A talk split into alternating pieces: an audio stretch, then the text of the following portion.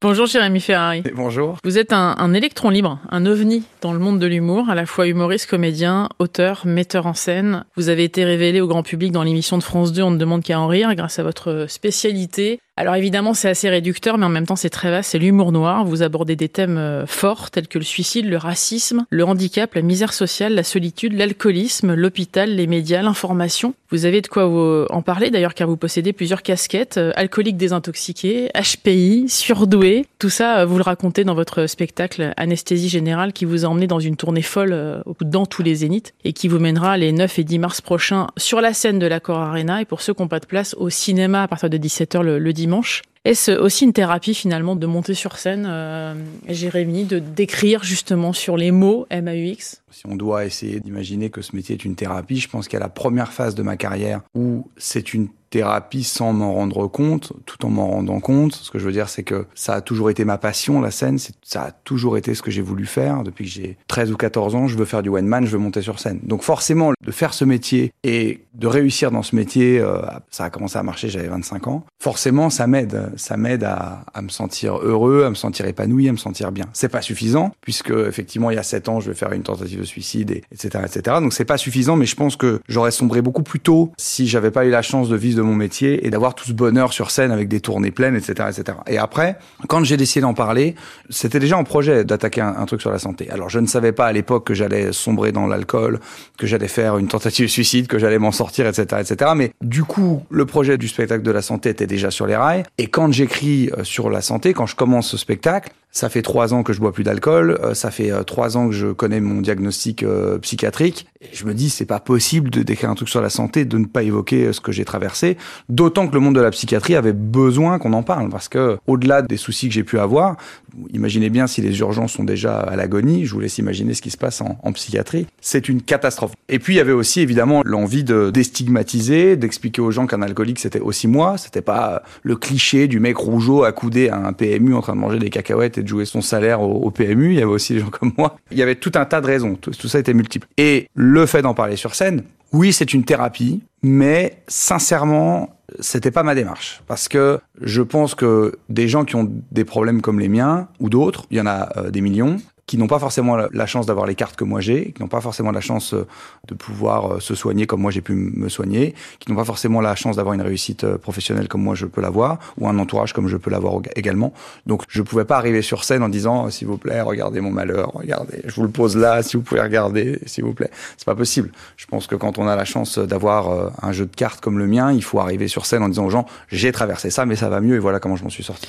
Vous arrivez effectivement euh, dans cette anesthésie générale euh, qui n'est pas sans douleur, mais à nous soulager de certains mots MOTS, c'est-à-dire qu'il y a des choses qu'on n'arrive pas vraiment à, à, à, expliquer. On sent que le public est extrêmement réceptif à ça. Il est très réceptif aussi à votre regard sur la société et au fait que vous êtes très précis dans ce que vous dites. Vous avez arrêté l'école très tôt et on sent que c'est très important pour vous quand vous donnez une information, qu'elle soit juste C'est extrêmement important parce que, bah, pour plein de raisons différentes. Déjà parce que effectivement, ayant arrêté l'école extrêmement jeune, j'ai toujours ce complexe du mec qui a pas de diplôme. Moi, j'ai arrêté l'école euh, au bout de trois mois de seconde, donc euh, c'est pas un complexe euh, au sens où on peut l'entendre. C'est pas un truc dont je souffre, mais je sais que j'ai des carences, je sais que j'ai des lacunes. Donc je sais qu'il faut que je travaille beaucoup. Déjà de une, de deux, j'essaye de me poser, alors sans prétention aucune, mais un peu comme le contre-courant de cette société où l'information est devenue extrêmement compliquée. Beaucoup d'informations, de désinformation, de surinformation, de fake news, de les réseaux sociaux, les chaînes qui se multiplient, les médias se multiplient. Les gens ne savent plus du tout où ils en sont, ils savent plus qui croire, ils savent plus que croire, ils sont un peu perdus. Donc quand vous arrivez en disant moi je suis humoriste et je vais faire des spectacles entre guillemets un peu d'information, c'est-à-dire je vais prendre un thème et je vais l'étudier, si c'est pour arriver avec de l'à peu près et des citations approximatives et des sources de euh, fais-moi confiance, ça marche pas. Donc c'est hyper important de travailler énormément. Et puis surtout, je suis un de ces humoristes qu'on adore mettre en débat, qu'on adore mettre entre deux ministres ou qu'on adore mettre entre deux personnes qui s'entendent pas, avec euh, le bandeau qui cite le thème de pourquoi ils s'entendent pas juste sur moi, avec un mec à droite, un mec à gauche qui s'engueule. Donc je suis obligé de maîtriser un petit peu mes sujets parce que euh, je me fais pas que des amis avec ce que je dis et ce que je fais. Il faut que je puisse le défendre, quoi. Vos parents se levaient à 5 heures du matin. Ils avaient euh, une, un petit magasin de, ouais, un petit magasin d'alimentation. C'est euh, magasin de proximité, hein, comme on appelle ça. Euh, votre père, il vous a vraiment donné justement cette impulsion-là de travailler Vous gardez ça d'eux, justement? Oui, ouais, mes parents travaillent toujours, hein, ils sont jeunes, hein. ils ont changé de travail parce que le, commerce a coulé, le cliché, quoi. Hein. Il y a un Lidl qui s'ouvre en face, il n'a pas le droit d'être là, on porte plainte, on a 1000 euros de dédommagement, et puis on perd tout ce qu'on a.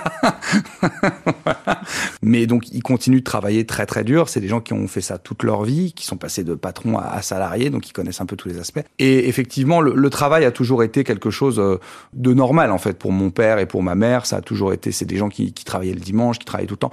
Même moi, vous savez, quand ça a commencé à marcher pour moi, les gens, ils aimaient bien raconter que je cumulais deux jobs et que, comme s'il y avait quelque chose d'un peu épique là-dedans. Mais, euh, enfin, c'est la vie des gens de se lever, de prendre le RER e et d'aller travailler. Il y avait rien. Vous voyez ce que je veux dire? C'est que euh, vous êtes connu, alors on trouve ça incroyable que vous êtes levé avant pour aller travailler. Mais enfin, c'est la vie, ça. Et effectivement, je continue de travailler. Bah, j'ai même un petit problème, je pense, avec ça. C'est-à-dire, je fais que travailler tout le temps, tout le temps, tout le temps. Mais en même temps, c'est ce qui me permet aussi de trouver mon équilibre et puis d'être fier de moi. J'arrive pas à dormir si je suis pas épuisé de la journée que j'ai passée. Et j'arrive pas à partir en vacances si je suis pas fier d'avoir travaillé non-stop pendant six mois. Euh, j'arrive pas à être, à pas culpabiliser de gagner ce que je gagne si je travaille pas comme un acharné. Donc voilà, ça fait partie de mon équilibre. Le premier cadeau que vous avez fait d'ailleurs, c'est d'acheter une maison à vos parents. C'était une façon de leur envoyer l'ascenseur. De... Bah, puis c'était nécessaire parce que quand mes parents ont perdu le magasin, ils venaient d'acheter une maison qu'on leur a prise du coup. Ça a été une période quand même euh, difficile de voir vos parents tout perdre et puis de voir la maison. Parce qu'en plus, cette maison, il y avait un truc particulier parce que nous, on vivait dans le quartier. Moi, je rêvais d'avoir une maison. Charleville-Mézières. Dans le quartier de Manchester, je vivais. Donc c'est un quartier de Charleville-Mézières. Et donc moi, je rêvais d'avoir une maison. J'ai toujours mes parents, j'arrivais à un jardin, j'arrivais à un jardin. Bon. Finalement, à, peu près à l'adolescence, ils arrivaient à acheter une maison. En plus, c'était une maison qui appartenait à, ma grand-mère, qui rachète à ma grand-mère. Et si vous voulez, quand la maison elle est prise, c'est à la fois la maison de mes parents, c'est à la fois la maison de ma grand-mère, c'est à la fois l'échec du magasin, euh, qui est pas de leur faute à mes parents, mais enfin voilà, qui coule. Donc c'est beaucoup d'un coup, quoi. Et mes parents se retrouvent effectivement dans le sud de la France, qu'on avait de la famille là-bas qui pouvait euh, les aider, euh, parce que quand vous êtes commerçant, vous n'avez rien, hein. c'est-à-dire qu'il y a aucune aide. Hein. Je crois qu'ils ont eu 300 ou 400 euros à deux, et la retraite n'est pas terrible. Et si vous voulez, quand vous perdez un commerce, vous êtes considéré presque comme un hors la loi, quoi. C'est-à-dire vous, vous n'avez plus de compte bancaire, il y a plus rien en fait, il y a plus de possibilités. Donc il n'aurait jamais pu racheter une maison, même en, ayant les moyens de l'acheter. On n'aurait plus jamais fait un crédit à mes parents. Donc, quand ça a commencé à marcher pour moi, la moindre des choses, quand même, c'était de rétablir un petit peu de justice si ce, si ce pays n'est pas capable de le faire. Alors, c'était de racheter une maison à mes parents qu'il avait bien mérité. Pour moi, c'était même pas un cadeau, c'est juste rétablir un équilibre de gens qui ont travaillé toute leur vie, qui méritent d'avoir leur maison quand même. Depuis que vous êtes tout petit, depuis vos 8 ans, vous savez que vous êtes différent, Jérémy. Vous avez compris que vous aviez une sensibilité, en tout cas, qui était particulière et un regard sur le monde qui était différent de vos camarades de jeu. Et vous avez euh, dû attendre vos 31 ans pour comprendre, pour que des gens réussissent à vous dire qui vous étiez et qui réussissent finalement à vous permettre de vous définir et en tout cas de vous entendre et de vous comprendre. Oui, oui. Alors après, j'en veux pas spécialement aux, spécialistes qui n'ont pas su mettre de diagnostic sur moi avant. Hein. C'est très complexe la psychiatrie. Je l'ai appris aussi en allant faire des gardes aux urgences psychiatriques. Un psychiatre, euh, par définition, il va parler avec des gens qui ont des problèmes euh, psychiatriques, psychiques, on peut appeler ça de mille manières. Et moi, je souffre de maladies invisibles. Je suis euh, obsessionnel compulsif, obsessionnel idéatif. J'ai un trou de l'attention avec hyperactivité. Bon, donc ce sont des maladies invisibles. Le psychiatre, ce qu'il a pour observation, ce qu'il a comme point d'accroche pour commencer à essayer de poser un diagnostic, c'est ma parole. Donc c'est la parole de quelqu'un qui est souffrant. Donc vous comprenez la complexité. C'est-à-dire qu'il faut que le, psychiatre, et on parle de quelqu'un comme moi qui suis encore assez cohérent quand je parle et qui a un peu de recul sur ce que je suis, mais vous avez des gens beaucoup, avec beaucoup moins de recul et beaucoup moins de lucidité, puis vous avez des gens qui ont des maladies qui font que la parole, on peut plus la croire du tout. Donc c'est très compliqué pour un psychiatre parce qu'il faut qu'il arrive à, parler avec vous, à, vous appréhender, à comprendre quand vous mentez volontairement ou involontairement. Quand est-ce que vous comprenez C'est extrêmement compliqué. Et puis à cela, il faut ajouter la physiologie du patient qui peut être atteinte aussi et qui va aussi impacter la maladie psychiatrique. Donc pour poser un diagnostic psychiatrique euh, précis, on est au-delà de quelqu'un de fort, on est sur vraiment quelqu'un de brillantissime. Donc euh, c'est compliqué de trouver un diagnostic, c'est compliqué de trouver de très très très bons psychiatres, et aussi parce qu'ils n'ont pas le temps. Euh, le problème aussi, c'est ça, c'est que les services psychiatriques sont euh, complètement débordés. Donc c'est tellement complexe déjà de poser un diagnostic. Si en plus vous avez 4 minutes par patient, c'est mort. Donc, qu'est-ce que vous faites? Bah, Vous avez tendance à prescrire beaucoup de médicaments, et avec plus ou moins d'efficacité aussi. C'est euh, une revanche sur la vie quand même ce spectacle, parce que le fil rouge, je me suis amusé à regarder chacun des moments et chacun des thèmes, c'est la souffrance en fait. Ah, je l'avais, l'avais pas perçu comme ça, mais effectivement, c'est possible. Vous parlez de l'obsession dans le spectacle, mais il y a une obsession et il y a de la souffrance, c'est-à-dire il y a de la souffrance dans le personnel hospitalier, il y a de la souffrance finalement effectivement dans ce que vous racontez sur l'absence de temps qu'on peut accorder aux patients. Il y a de la souffrance euh, parce qu'on a du mal à savoir qui on est à travers le regard des autres. Il y a de la souffrance par rapport à ce qu'on entend à la radio et à la télévision, inévitablement, et à travers l'information. Donc, est-ce que c'est une revanche aussi un peu sur la vie et, et finalement une main tendue sur l'espoir qu'on peut s'en sortir? C'est une décision que vous prenez d'ailleurs quand on vous annonce votre, vos diagnostics, parce qu'il y en a plusieurs, c'est de reprendre votre vie en main. En fait, ce que j'ai compris assez rapidement, c'est que quand on est atteint de troubles comme ça ou de dépendance, en particulier de dépendance, on peut pas vous sauver. Vous pouvez avoir le meilleur entourage du monde, la femme la plus aimante, la famille la plus gentille, la plus compréhensible. On peut tout vous donner. Il y a que vous qui décidez un jour de poser le verre ou de poser le pétard, ou de poser la seringue, ou de poser tout ce qui va vous permettre euh, d'aller ailleurs que dans votre tête. Donc, le reste, c'est des béquilles, quoi. J'aime bien dire, on peut vous acheter la meilleure paire de baskets du monde, on peut vous, privatiser un stade, vous mettre le meilleur coach d'athlétisme. Il y a que vous qui pouvez vous lever pour aller courir, quoi. Donc c'est un peu ça le principe. C'est que euh, effectivement, il y a de l'espoir. Moi, j'ai toujours fait des spectacles extrêmement engagés, très provocateurs, très rudes, très, très rentre dedans, très physiques aussi. Mais évidemment que je ne parlerais pas de ces sujets si j'avais l'impression qu'on pouvait plus rien y faire. Moi, je pense qu'il faut faire de la résistance, je pense qu'il faut dénoncer, je pense qu'il faut provoquer, je pense qu'il faut bousculer, et je pense qu'il faut réveiller l'énergie vitale des gens, leur dire tout est possible, il faut juste le décider. Et il faut se battre, et puis il faut être un peu utopique. Je pense qu'il y a aussi une part de l'être humain qui a tendance à penser à l'échelle de sa propre vie, et je pense que ça, c'est une erreur. Je pense qu'il faut penser de manière générale, faut se voir dans un ensemble. On est le résultat d'époques précédentes et de choix d'autres. Moi, j'ai pas d'enfants, mais je pense quand même aux enfants, même s'ils sont pas les miens. Ça vous fait peur?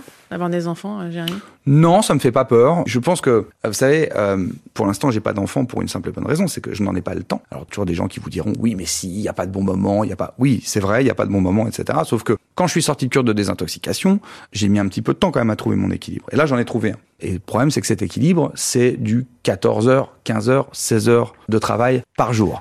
Donc, j'ai pas envie d'avoir un enfant qui a 14 ans va me dire ah t'étais pas là, tu m'as abandonné, je suis repassé après ta carrière, tu m'as pas vu grandir, je veux pas vivre ça. Donc euh, le jour où j'aurai peut-être un équilibre un petit peu plus euh, tranquille et j'aurai trouvé une vitesse de croisière qui me permettra d'en avoir, alors à ce moment-là on y réfléchira. Mais pour l'instant ça serait égoïste. Bon, vous ne mâchez pas vos mots, hein. vous êtes euh, franc, direct, droit. Vous vous attaquez à Jacques Servier, à Nicolas Sarkozy. Est-ce que par moment vous avez eu euh, pas des menaces, mais des mots un peu compliqués euh, avec euh, celles et ceux que vous pas avec les gens que je, pas avec les gens que je cite là, parce que oui, alors oui, j'ai dû évidemment un premier spectacle sur la religion, un deuxième sur la guerre, un troisième sur la santé. oui, évidemment, j'ai eu des, il y a plein de gens qui ont mal pris des trucs, mais déjà de moins en moins avec le temps, parce que les gens, vous savez le public déjà euh, me connaît de plus en plus et c'est de plus en plus qui vient voir. Donc ça, il y a de moins en moins de, de au début de ma carrière, j'avais beaucoup de, de malentendus entre guillemets. Oui, mais il y a, au début de la carrière, vous avez plein de gens qui quittent la salle parce qu'ils disent mais c'est que ce malade mental? Mais après, quand ça fait 15 ans que vous êtes là, bon, les gens disent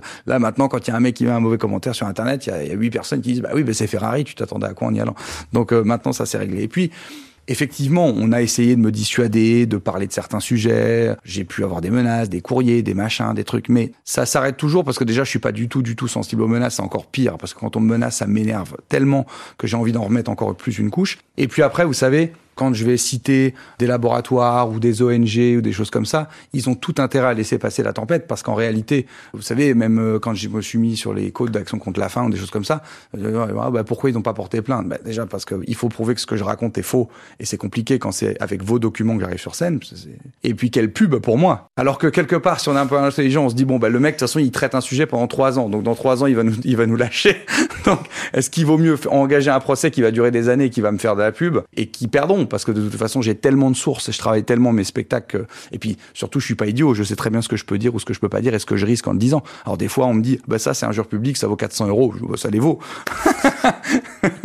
bon les, les, premiers touchés euh, restent euh, finalement euh, les membres de votre famille, on va pas se mentir. Hein. Ah Vous bah, dites de toute façon le suicide c'est une histoire familiale, du grand-père en passant par la tante et l'oncle et donc par vous. L'alcoolisme, on est un peu dans la même lignée. Vous avouez d'ailleurs que vous êtes arrivé à un moment donné à un stade où vous arriviez à boire 6 euh, litres de rosé tout seul dans la même journée. Comment vous allez aujourd'hui, euh, Jérémy, après cette euh, cure de désintoxication Est-ce que vous avez rechuté ou pas du tout? Est-ce que ça vous a rendu définitivement plus fort? Ah Non, non, j'ai pas rechuté. Ah non, je sais pas.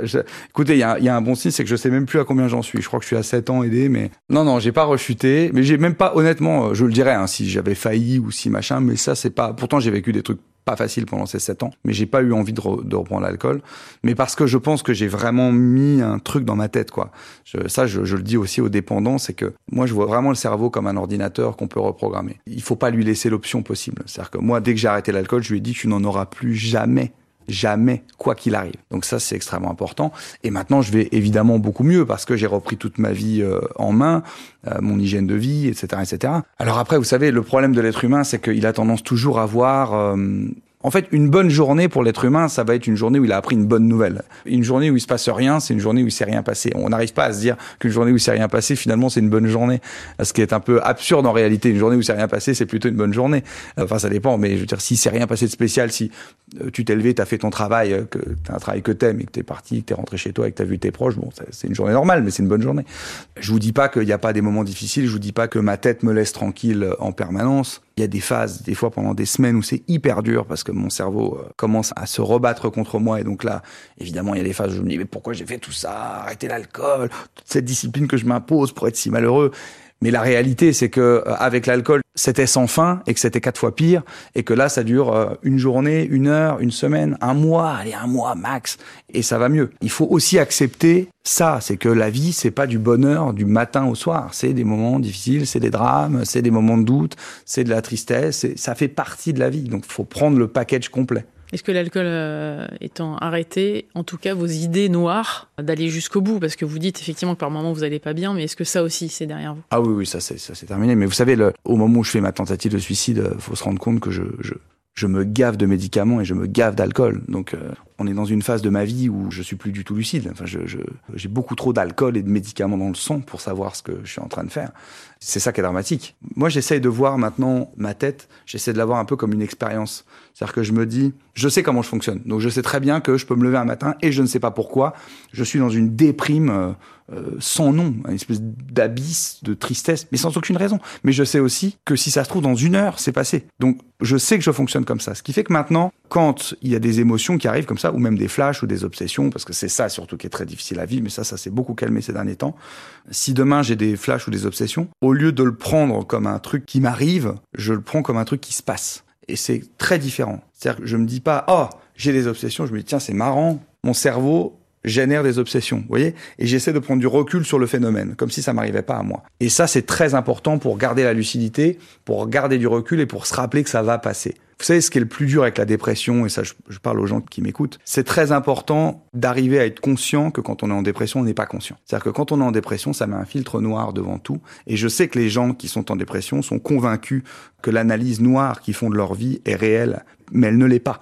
C'est le principe de la dépression. Ça ne l'est pas. Donc il faut prendre du recul et se soigner. Donc vous êtes soigné et vous avez euh, incorporé une euh, drogue dure qui est la scène dans votre quotidien. C'est étonnant d'ailleurs parce que ça devient effectivement euh, en quelque sorte une drogue, enfin cette espèce de moteur, l'adrénaline dont vous aviez besoin. C'est vrai qu'en plus vous êtes sportif à côté, vous pratiquez les, les, arts martiaux et on comprend que c'est le juste équilibre, que c'est ce qui vous permet de pencher du côté positif. C'est le rapport avec le public qui vous a totalement adopté et ce côté physique qui a sur scène aussi. Ben, en fait, je, je me mets un shoot intellectuel et physique. J'ai un cerveau qui a besoin d'être stimulé en permanence intellectuellement et en permanence physiquement. Donc, je lui ai fait un spectacle de trois heures, hyper dur à jouer, avec énormément de textes, avec énormément de performances de textes, hein, parce que je me, dans le spectacle, il y a des moments où je parle très très, enfin, il y a, bon, on va pas spoiler, mais il y a. Vous avez beaucoup changé d'ailleurs là-dessus, parce que sur euh, Vent de pièces à, Beyrouth, euh, vous aviez une voix très aiguë, très forte, ça tapait très fort, et là, on sent que vous êtes en tout cas beaucoup plus apaisé au niveau de la voix. Vous parlez toujours aussi vite, mais il y a un apaisement sur oui, bah, il y a aussi il y a aussi un peu de confiance. Le truc, c'est que quand vous commencez votre carrière aussi, vous avez besoin de vous raccrocher à des choses. C'est dur de monter sur scène devant 1000, 2000, 3000, 5000 personnes. Puis moi, j'ai réussi jeune. Alors, je fais vent de pièces à Beyrouth, j'ai même pas 30 ans. Donc, euh, je porte un truc énorme de la géopolitique en plein euh, truc dans les attentats et tout. je suis quand même pas hyper serein, quoi. On a l'impression que je suis hyper serein sur scène, mais enfin, avant d'y aller quand même. Donc, il y avait aussi ça. Je pense que j'avais besoin de me convaincre.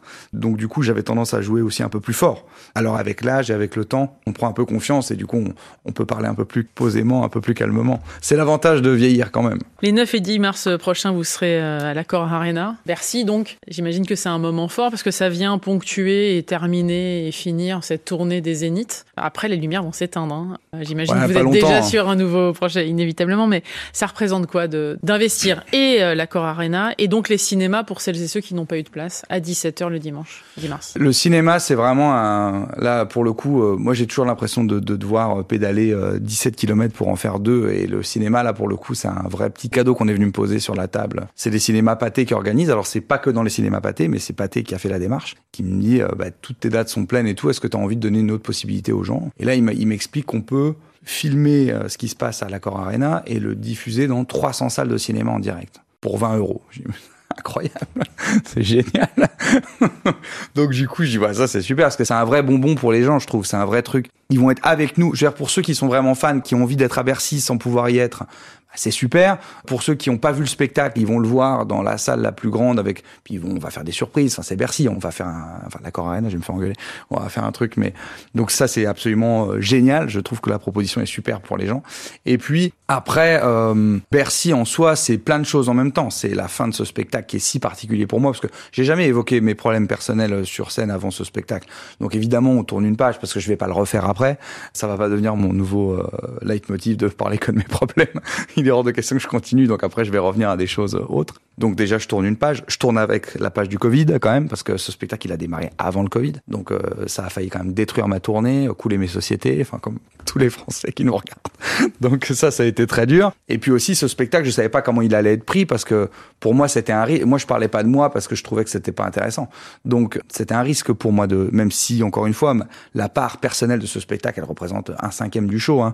mais bon ça restait quand même un gros bateau à, à mettre à l'eau et je vais enfin pouvoir me dire que c'est réussi une fois que ce sera terminé. Et puis Bercy, c'est une belle revanche parce que voilà, parce qu'on passe d'un confinement à l'une des salles les plus grandes de France. Donc pour moi, il y a une petite revanche personnelle là-dessus. Pour terminer, euh, votre premier spectacle s'appelait Moi méchant. Ouais. qui est euh, Jérémy Ferrari aujourd'hui alors. Honnêtement, le, le, le même euh, parce que c'était Moi méchant avec un point d'interrogation. Oui, c'est pour ça que c'était un très mauvais titre parce qu'en fait, on sait pas comment le prononcer. J'avais 16 ans. J'ai arrêté de mettre des points d'interrogation dans mes titres, vous voyez. Je crois le même, vous savez, j'étais avec une de vos collègues d'une autre chaîne hier et je disais ça, je disais, il y a un aspect euh, parfois un peu triste, mais tellement chouette en même temps euh, dans ma personnalité, c'est que je ne me rends pas compte de ma réussite. Ce qui fait que je peux faire des berciers et je, parle toujours comme quelqu'un qui va peut-être réussir un jour. Alors bon, je, je suis pas complètement fou, j'ai conscience, hein, mais j'arrive pas encore à l'intégrer. Alors du coup, des fois, c'est un peu triste parce que j'arrive pas à profiter du truc. Je me dis toujours, ça va s'arrêter, euh, ou je me vois jamais au niveau où je suis, ou machin. Donc.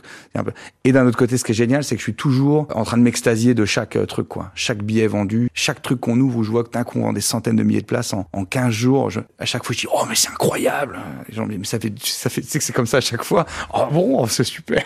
Donc, euh, ça me permet de rester tellement euh, frais par rapport à ça, de pas être blasé. Je vois tellement d'artistes blasés euh, du succès, je trouve ça tellement triste, quoi. Donc bon, ça, je trouve que c'est vraiment une force. C'est quelque chose que j'essaierai pas de soigner, par exemple, parce que je trouve que ça m'apporte plus de bonheur que de frustration. Après la santé, ce sera quoi? A priori, ce sera l'écologie. J'hésite beaucoup entre l'écologie et l'éducation, mais là, je pense que je vais partir sur l'écologie. Parce que je me dis, si un jour j'ai des enfants, euh, ce sera peut-être plus le moment de parler d'éducation. Donc euh, non, mais l'écologie, ça me semble être quelque chose d'intéressant, parce que d'un côté, euh, c'est un sujet dont on parle tous les jours. L'écologie, je trouve que c'est typiquement le sujet j'ai envie de parler, parce que vous savez, c'est vraiment le sujet où, où les gens se mettent à table le dimanche et alors, il y en a un qui a acheté une voiture électrique et tout le monde s'engueule.